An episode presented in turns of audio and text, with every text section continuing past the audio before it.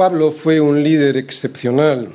Si exceptuamos por razones obvias el liderazgo de Jesús, Pablo es el líder por excelencia en el Nuevo Testamento. Un líder cristiano en muy poco se parece a un líder, dirigente o jefe de este mundo. Para empezar, el rango del liderazgo cristiano no es el estatus, la fama, su posición en el organigrama de la empresa, ni mucho menos el dinero que gana. Estas características pueden definir a un líder empresarial, a un político o a un entrenador deportivo, pero no a un líder cristiano. Por lo tanto, ¿por qué decimos que Pablo fue un líder excepcional? ¿En qué nos basamos para asegurarlo? Bueno, Jesús nos responde a esta pregunta de la siguiente manera. Sabéis que los gobernantes de las naciones se enseñorean de ellas y los que son grandes ejercen potestad sobre ellas. Mas entre vosotros no será así, sino que el que quiera hacerse grande entre vosotros será vuestro servidor, y el que quiera ser el primero entre vosotros será vuestro siervo. Como el Hijo del Hombre no vino para ser servido, sino para servir y dar su vida en rescate por muchos. Pablo encaja perfectamente en esta definición de lo que es un líder cristiano. El que quiera ser primero, que se haga siervo incluso dando su propia vida si es necesario en rescate por muchos. Así es el verdadero liderazgo cristiano, algo que el mundo ni puede ni quiere entender. El verdadero liderazgo no solo exige servicio y entrega, sino un sacrificio tan desinteresado que pone la salud incluso su propia vida a los pies de aquellos a los que quiere liderar. Porque liderar es ir llevando hasta Cristo a todos los que se han rendido a sus pies para ir caminando juntos en armonía hasta el monte santo del Señor. Este caminar juntos, como iglesia, implica muchas cosas. Una es que una persona orgullosa no puede liderar a nadie y mucho menos si ese orgullo está disimulado por una falsa piedad de servicio, porque ese es el líder más peligroso. Lo más importante que tiene que tener cualquier persona llamada al liderazgo por el Señor es estar lleno del Espíritu Santo. Y es que hasta para servir a las mesas, los doce encargaron a los miembros de la Iglesia de Jerusalén que eligieran de entre ellos a varones de buen testimonio, llenos del Espíritu Santo y sabiduría. Y esta propuesta de Pedro y de los doce agradó a toda la multitud de la Iglesia en Jerusalén y entre ellos, de entre ellos, eligieron a Esteban, varón lleno de fe y del Espíritu Santo. Esto para servir a las mesas. El liderazgo en la iglesia es un liderazgo espiritual y para eso se necesita tener buen testimonio, estar lleno del Espíritu Santo y tener sabiduría. Además hay que tener carácter. ¿Por qué? Porque el verdadero líder te anima a continuar peleando, a levantarte del suelo cuando estás caído y te alienta a seguir avanzando cuando estás recuperando el terreno que perdiste en anteriores batallas. No solo tiene que ser una persona mansa, que también tiene que ser alguien que inspire en la batalla que todos tenemos todos los días. Por eso, y aunque tiene que tener disposición de servicio, no todos los que tienen un corazón de siervo pueden ser líderes. Es mucho más que eso. Un líder ha de poder ser usado por el Espíritu Santo para influir con las escrituras, con su vida y con su carácter a los miembros de la Iglesia y motivarles para que sigan hacia adelante poniendo sus ojos en Jesús, que es el autor y consumador de la fe. El verdadero líder debe ser un ejemplo de carácter cristiano. Debe ser alguien con el cual uno se anima a seguir con el Señor.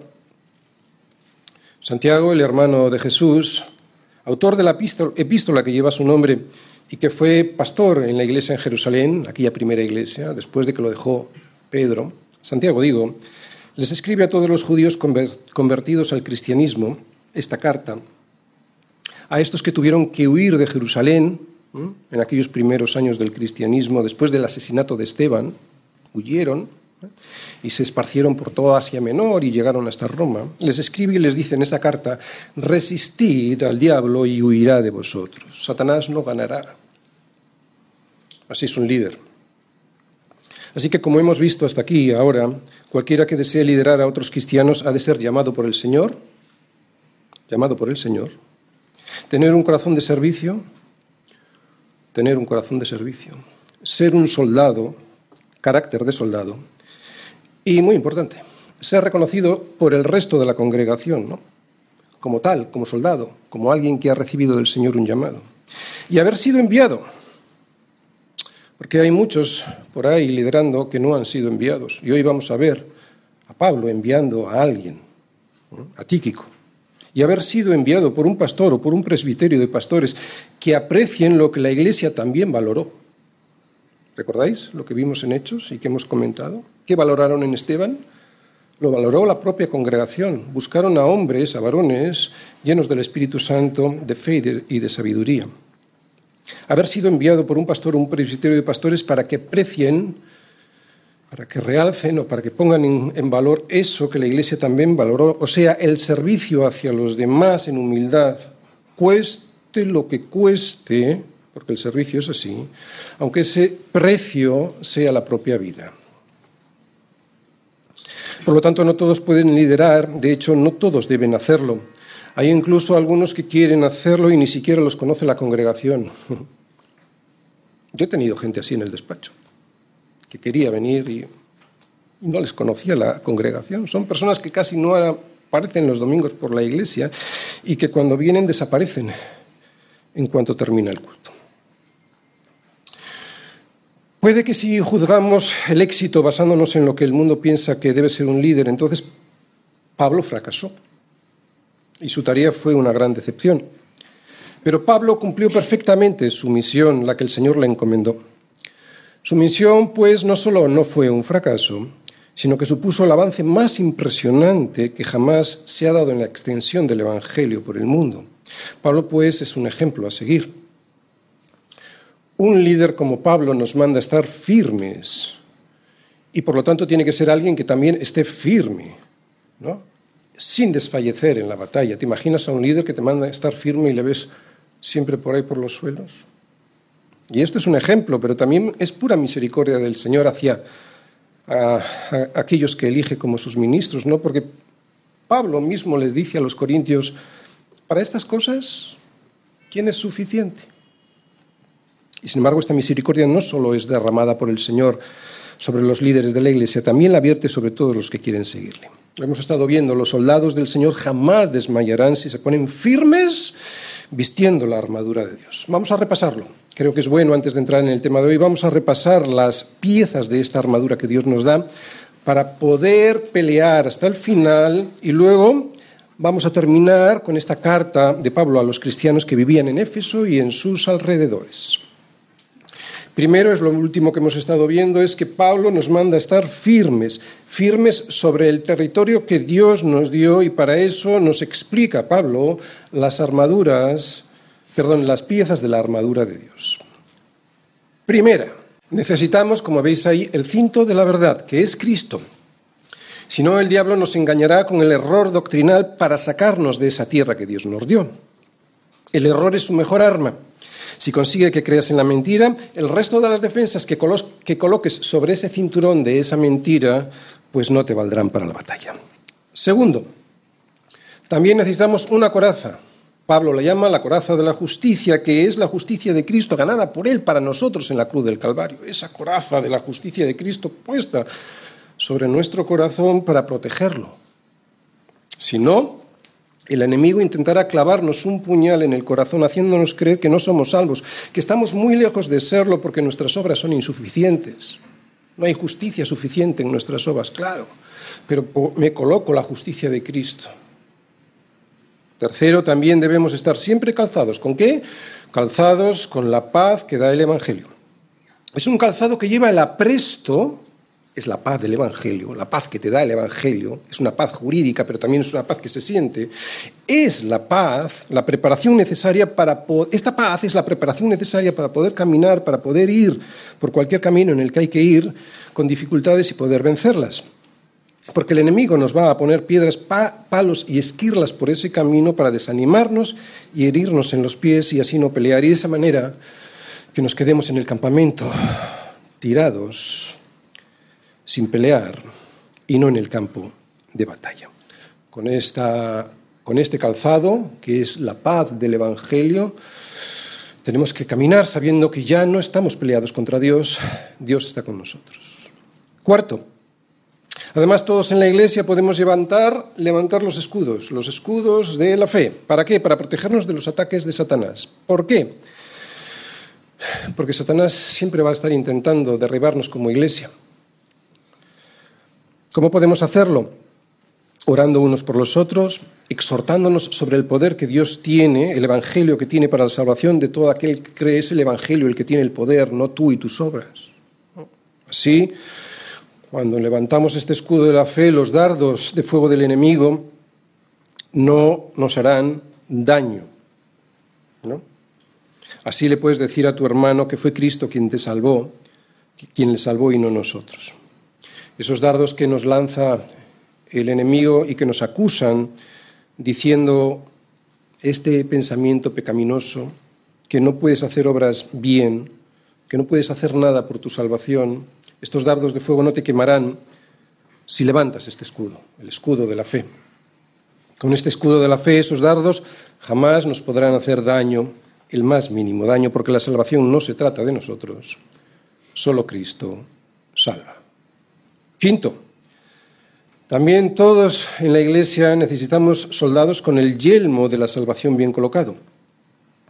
Es un casco que nos procura la certeza de la salvación que tenemos en Cristo Jesús.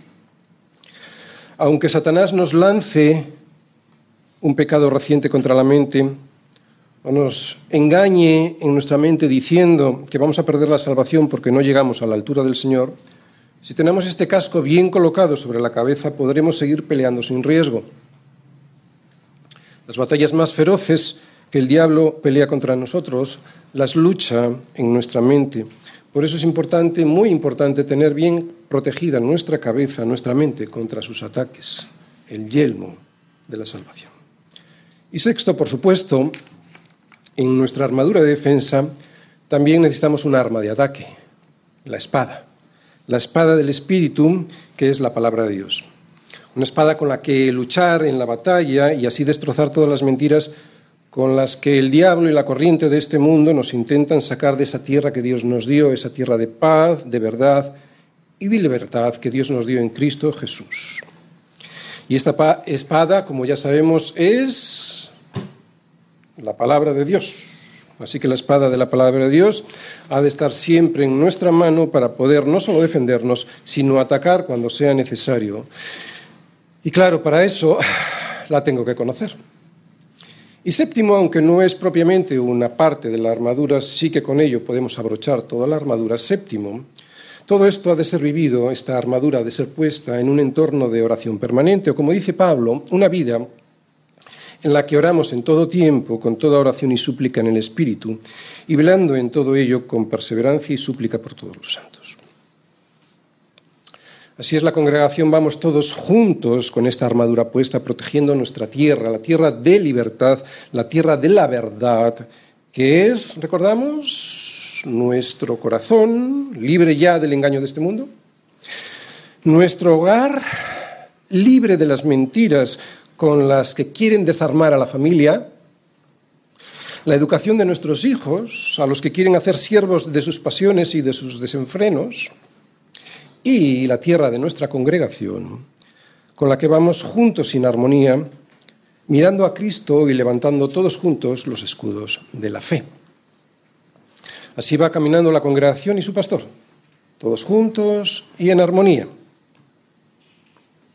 Es cierto que el líder cristiano, sobre todo, debe ser un soldado que dé ejemplo, pero también tiene la necesidad del apoyo del resto de la congregación para poder llevar adelante este ministerio que Dios le ha encomendado. Por eso veíamos el domingo pasado como Pablo pedía, en estos últimos versículos, pedía oración. Oren por mí, dice Pablo, a fin de que al abrir mi boca, al abrir mi boca, y lo pide Pablo, cuanto más nosotros, ¿verdad? Al abrir mi boca me sea dada palabra para dar a conocer con denuedo el misterio del Evangelio. Estamos terminando la carta a los Efesios. Oye, ¿por qué Pablo escribe a los Efesios? Bueno, voy a dar varias razones, pero en la, que se ven en toda la carta, pero en la predicación de hoy veremos la última de las razones, uno de los motivos, probablemente el motivo que impulsó a Pablo a escribir. Pero vamos a recordar estos motivos. Durante este estudio hemos visto estos motivos por los que Pablo les escribe a los, habitantes de la zona de Éfeso. He hecho un resumen. Primero, comienza Pablo con el plan de Dios para la salvación a su pueblo y nos dice que nos eligió desde antes de la fundación del mundo y que lo hizo porque nuestras obras eran buenas. No, vale. Y lo hizo por el puro afecto de su voluntad. Más, por el puro afecto de su voluntad. Segundo, después nos dice que nuestra salvación es por gracia, o sea que es un regalo que no merecemos, eso es lo que significa gracia, que no merecemos y que ni siquiera podríamos ganarlo por muchas obras que hiciésemos. Tercero, que nos dice, nos, nos, nos continuó mostrando que este regalo de la salvación fue servido sobre una cruz al pagar su Hijo con el derramamiento de su sangre por nuestros pecados allí, en esa cruz. De esa manera nos ha reconciliado con Dios Padre, el Hijo nos ha reconciliado con Dios Padre y ya tenemos paz, la paz que da el Evangelio. Cuarto, por eso ahora ya no somos más sus enemigos, ni extranjeros, ni advenedizos, sino conciudadanos de los santos y miembros de la familia de Dios. Este es el privilegio de pertenecer a la familia de Dios, este es el privilegio de pertenecer a la iglesia. Quinto, así que ahora ya somos todos uno en Cristo. Y esa unidad del Espíritu nos da una nueva vida. ¿Recordáis? Íbamos avanzando en la carta y nos iba explicando que teníamos una nueva vida en la que ahora andábamos como hijos de luz.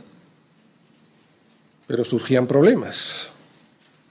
Porque para poder andar como hijos de luz, sexto, nos daba una serie de consejos prácticos. Entrábamos en la segunda parte de esta epístola y ya nos daba una serie de consejos prácticos para vivir en casa, en el matrimonio, con los hijos y también fuera de casa, en el trabajo como Dios quiere que vivamos. Y séptimo, finalmente nos recuerda que para poder vencer y conservar la tierra que Él nos ha dado, pues eh, tenemos que luchar. O sea, en definitiva, que esta vida es una batalla.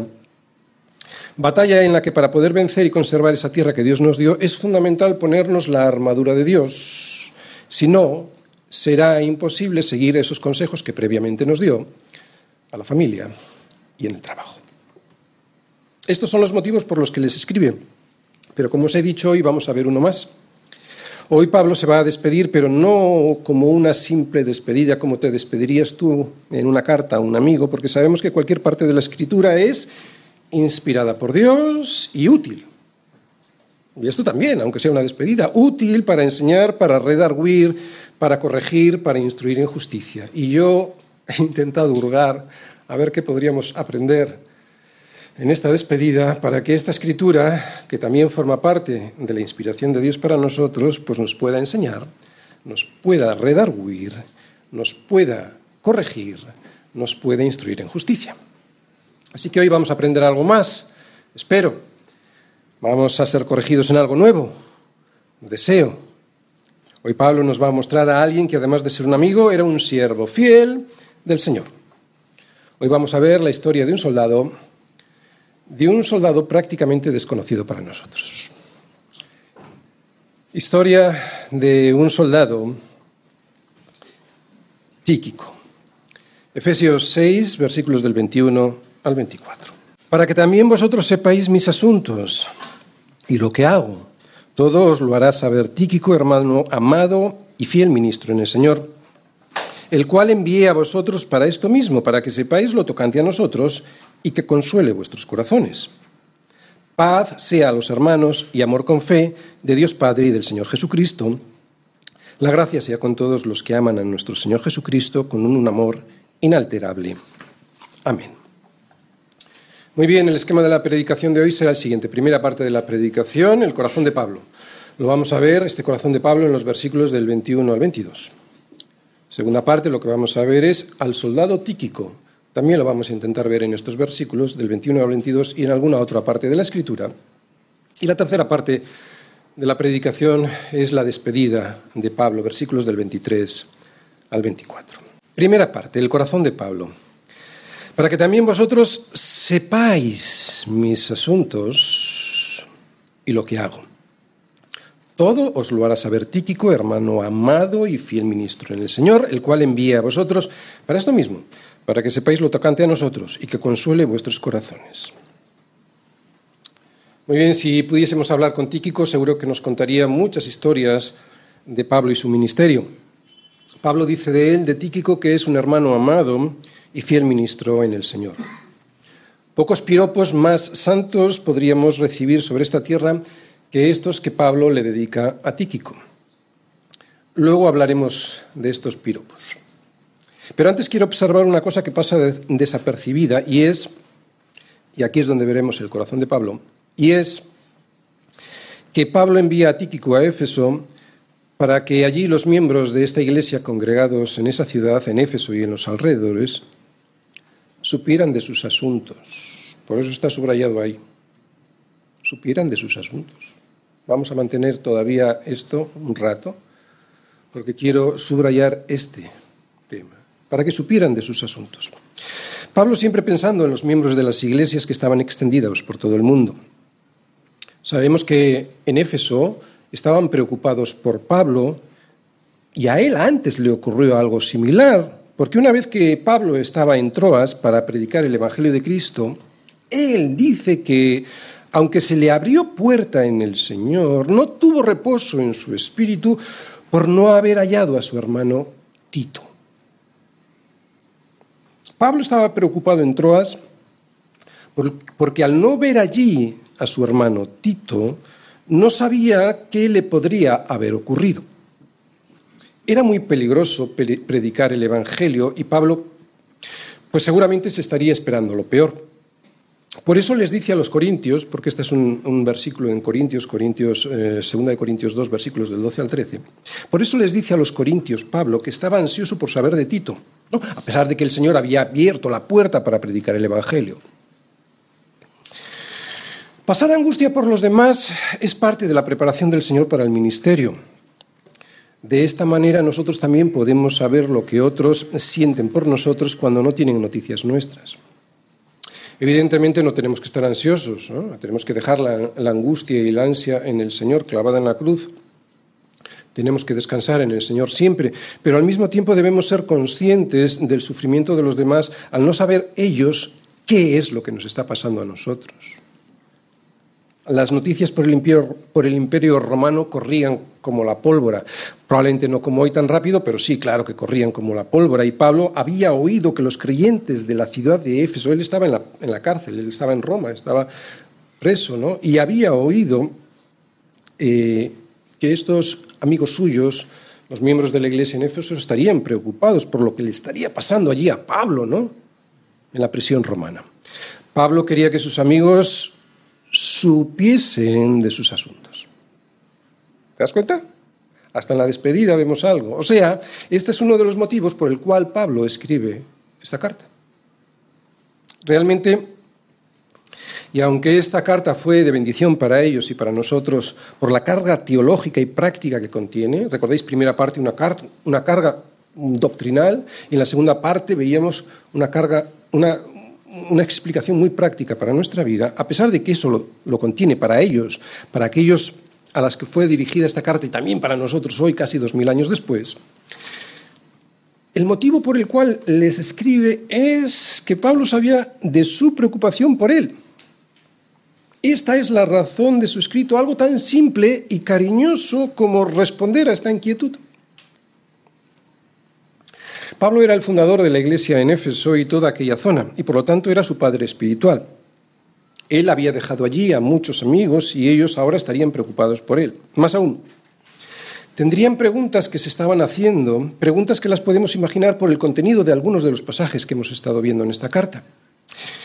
Y es que era muy importante que esas preguntas fuesen respondidas.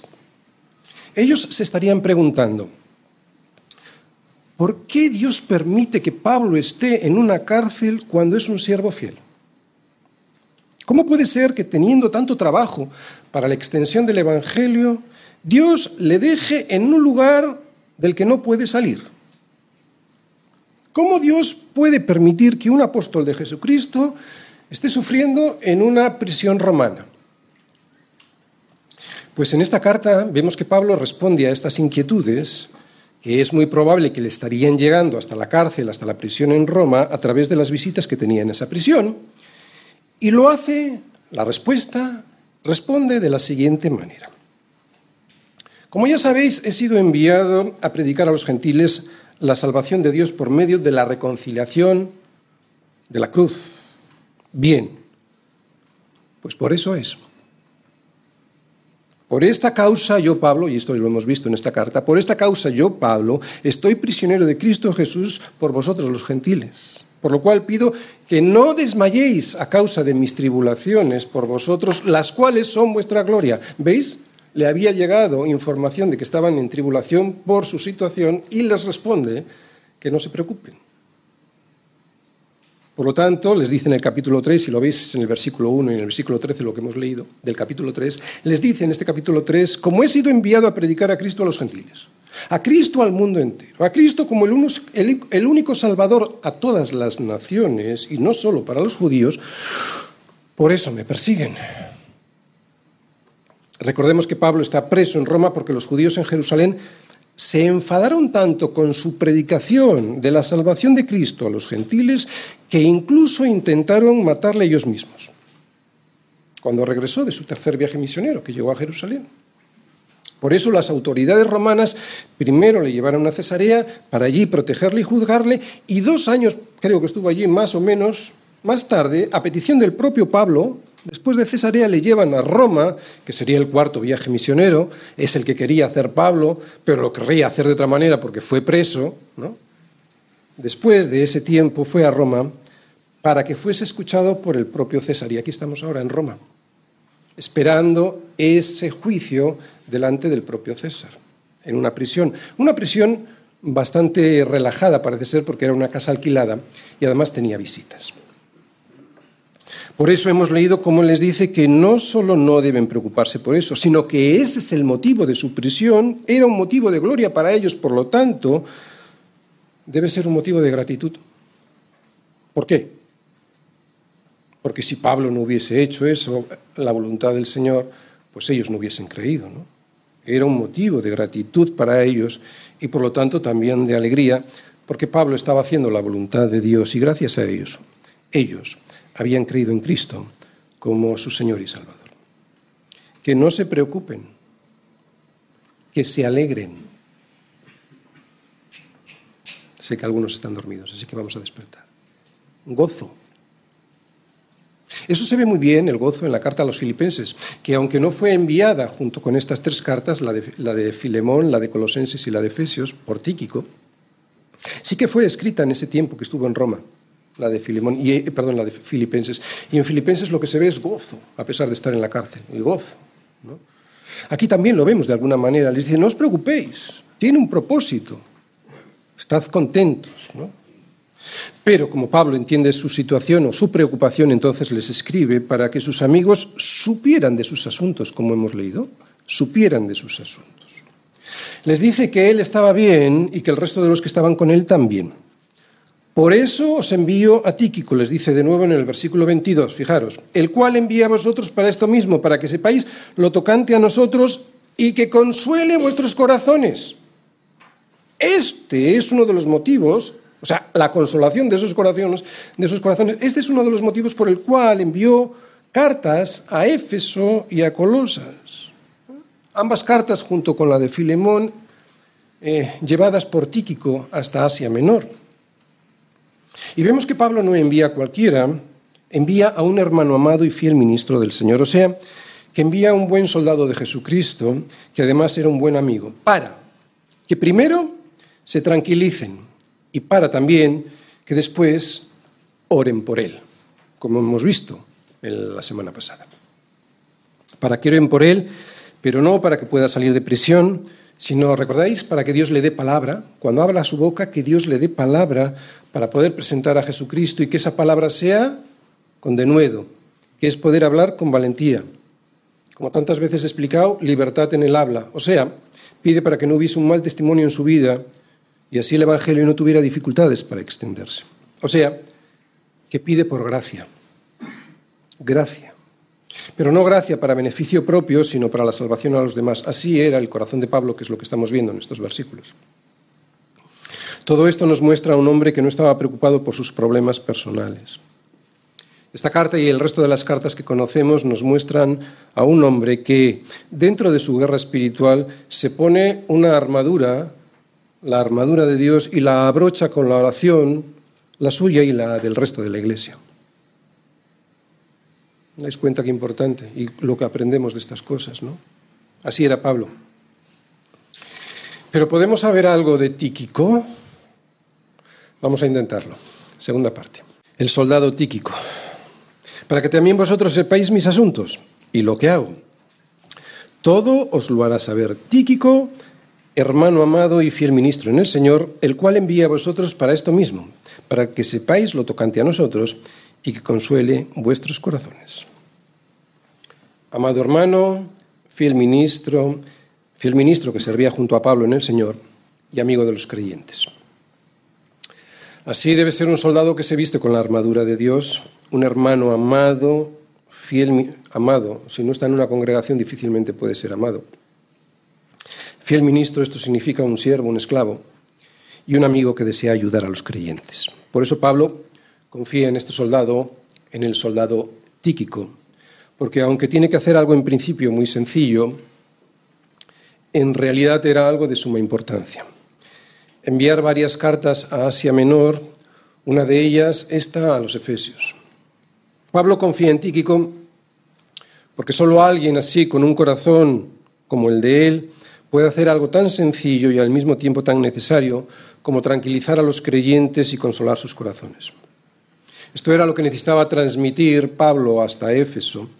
Por eso escoge a un soldado al que ama, fiel con el Señor y deseoso de ayudar a los creyentes. Pablo, pues, confía en él porque conoce la disposición de, Tíquico y la conoce desde, ahora lo vamos a ver, desde su tercer viaje misionero, porque confía en él, en esta disposición de Tíquico para servir sin condiciones.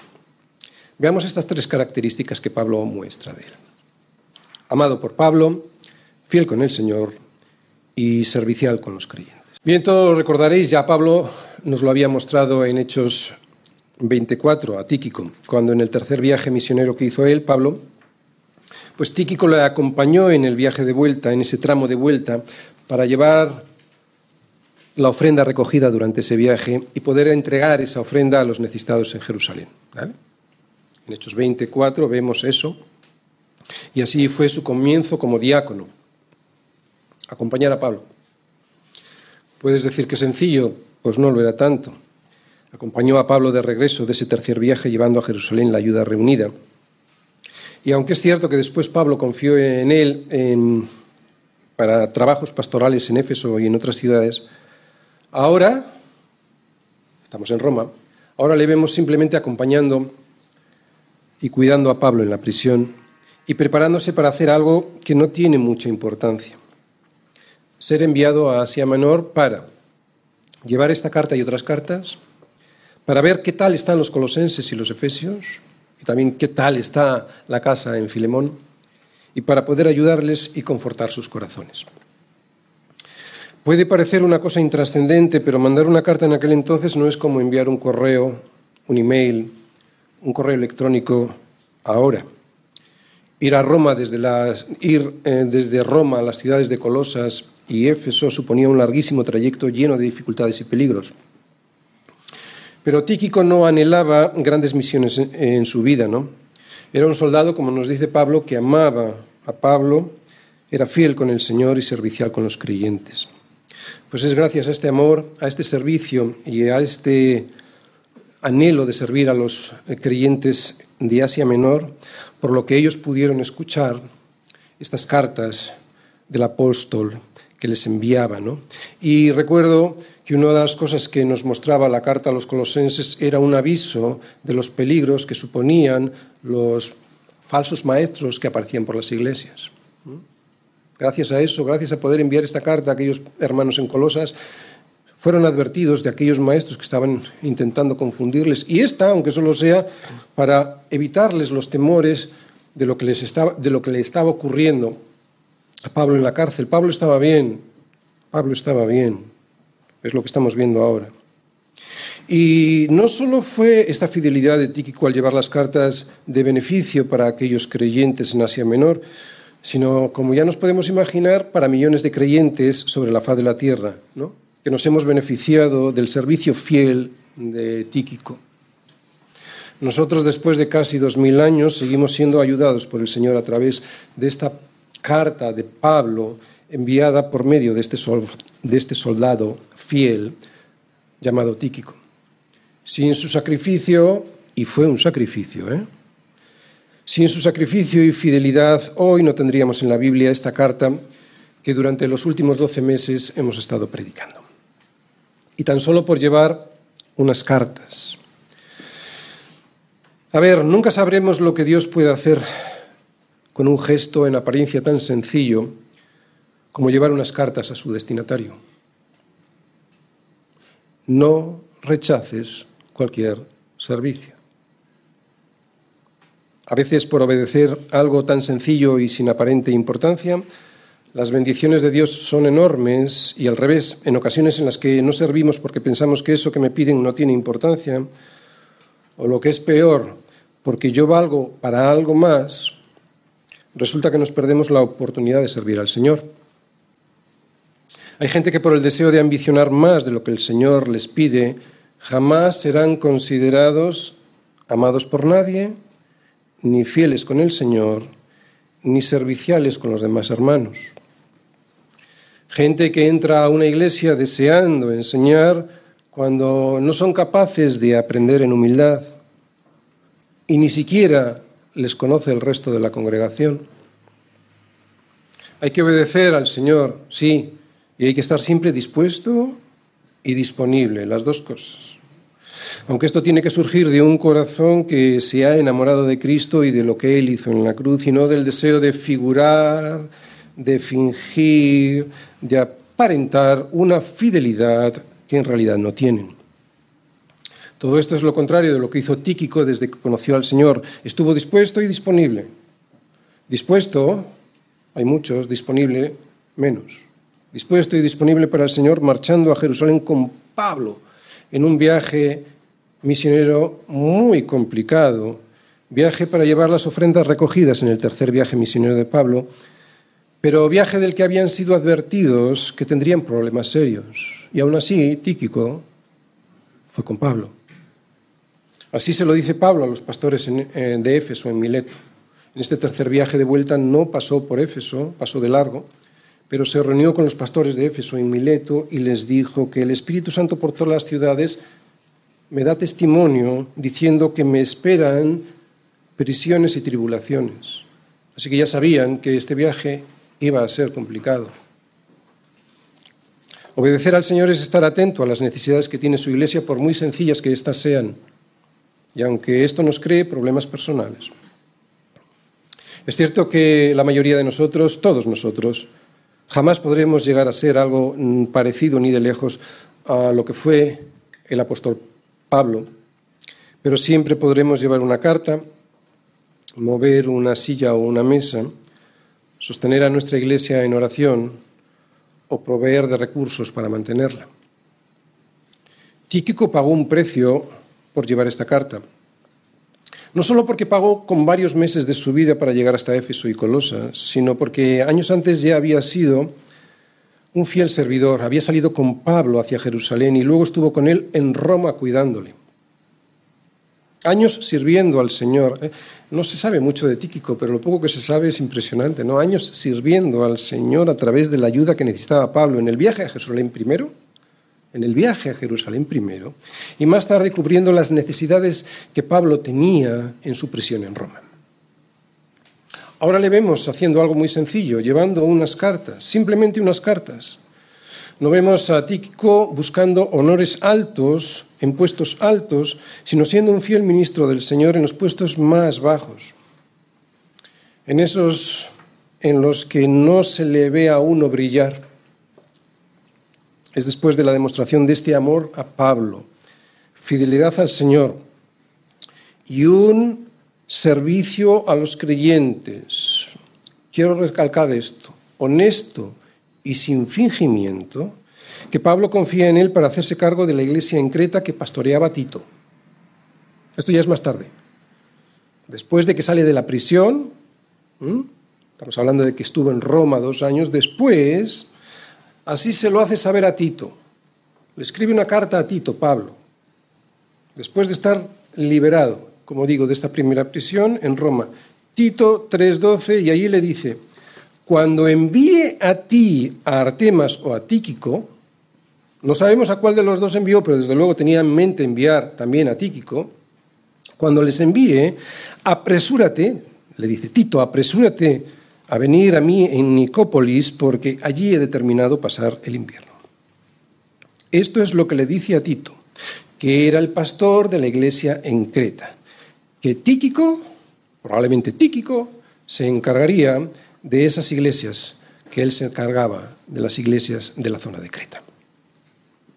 También más adelante, durante ya su segundo encarcelamiento en Roma, ya esto es más adelante, Pablo le escribe a Timoteo la última carta que tenemos en el Nuevo Testamento, probablemente también la última que haya escrito él, no lo sé, y le dice a Timoteo, procura venir a mí pronto a verme y no te preocupes, Timoteo era el, pastor en, en, Éfeso.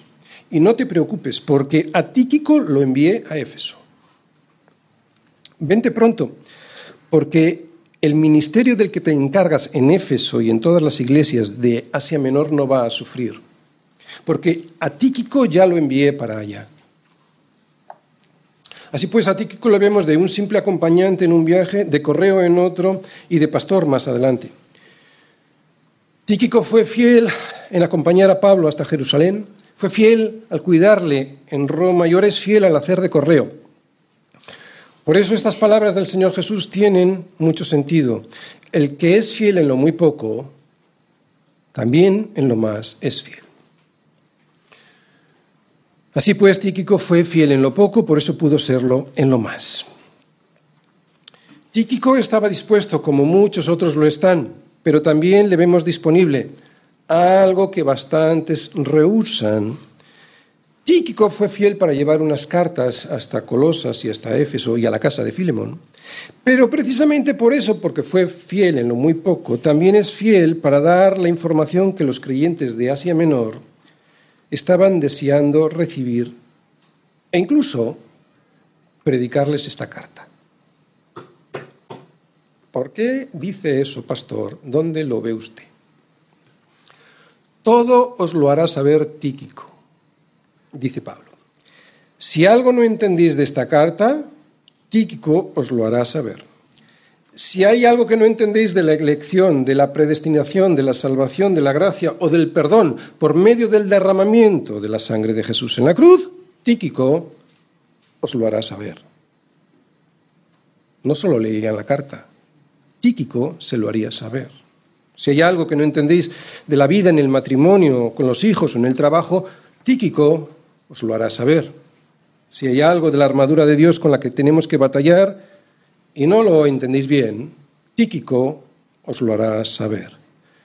Tíquico os lo hará saber todo. ¿Os dais cuenta, no? Estas cartas no solo se leían, también se explicaban, o sea, predicación expositiva. Pero además, y para que podáis orar por mí como conviene, Él os hará saber algo más. Versículo 22. El cual envié a vosotros para esto mismo, para que sepáis lo tocante a nosotros y que consuele vuestros corazones. Un versículo que parece bastante insignificante, ¿verdad? Pero resulta que tiene una carga de profundidad asombrosa.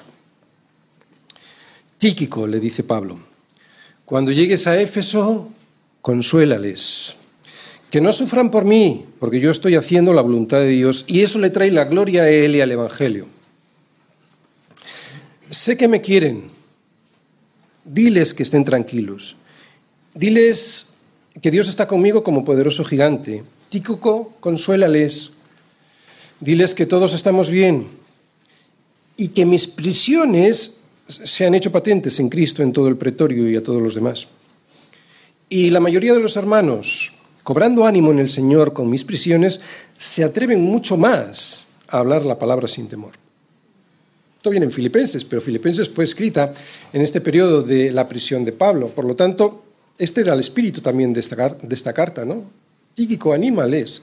Anímales porque mis prisiones se han hecho patentes en Roma y eso ha beneficiado al Evangelio porque todo el pretorio conoce del Evangelio. ¿Te das cuenta? Tíquico, diles que me pongan en su lista de oración para que no sea derribado por el enemigo. Tíquico, que me pongan en sus oraciones para que me sea dada palabra y de nuevo para presentar el Evangelio. No todos llegaremos a ser como Pablo, porque Pablo es irrepetible, y aunque tampoco llegaremos a ser como Tíquico, seguro que hay algo que desde la humildad de un corazón que desea servir al Señor, todos podemos hacer. Sé que muchos estamos dispuestos.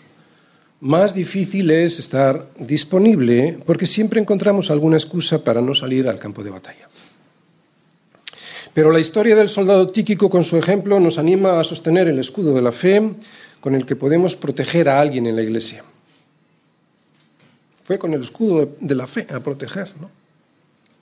Nosotros también podemos hacer algo que pueda bendecir a otros, incluso a través de los siglos. Sí, Tíquico hizo una cosa muy sencilla. ¿Tú crees que él se imaginaba que hoy íbamos a estar hablando de él? Puedes hacer cosas muy sencillas que incluso a través de los siglos... No, es que no lo sabes que incluso a través de los siglos el Señor las bendiga, ¿no? Hacer algo aparentemente tan insignificante como llevar una carta resultó, resulta y resultará por los siglos una enorme bendición para millones de personas. Pero para eso hay que ser un fiel ministro del Señor y servicial con los creyentes. Ah, y pertenecer a una congregación desde la que puedas ser enviado para servir. Claro. Aprovecho la historia del soldado Tíquico para decir a aquellos que piensan que sin formar parte de un cuerpo se puede servir a ese cuerpo. Aquellos que piensan que sin formar parte de un cuerpo se puede servir a ese cuerpo. Es absurdo. Una mano jamás podrá agarrar un vaso si esa mano no está en un brazo y ese brazo no está en un cuerpo. Así como no existe, no existe un dedo sin su mano, porque si existe, lo corto y lo dejo fuera, se pudre, no existe, se pudre. No existen las ovejas sin rebaño y sin pastor, se mueren, se mueren. Los ministerios fuera de la iglesia no existen. Lo digo porque en nuestro entorno esto no se entiende bien. Los ministerios, sean cuales fueren, han de ser enviados, como Pablo envió a Tíquico, por muy sencillos que sean. Tercera parte, la despedida de Pablo. Paz sea a los hermanos y amor con fe de Dios Padre y del Señor Jesucristo. La gracia sea con todos los que aman a nuestro Señor Jesucristo con amor inalterable. Amén terminamos la carta. Yo, mí, conmigo y para mí. Yo, mí, conmigo y para mí. Esa es la contraseña de este mundo. Veamos la diferencia de estos deseos egoístas que consisten en vivir para uno mismo y que solo traen miseria espiritual y depresión física y emocional y también traen soledad, con lo que Pablo nos desea. Paz sea a los hermanos. En todos los capítulos de esta carta, Pablo habla de paz, de la paz. Desde que empieza esta carta hasta que la termina, la paz de Dios está siempre presente por toda la carta, porque desde que empieza hasta que termina, nos, cuenta la obra de Dios en Cristo y que esa obra de Dios en Cristo trae la paz.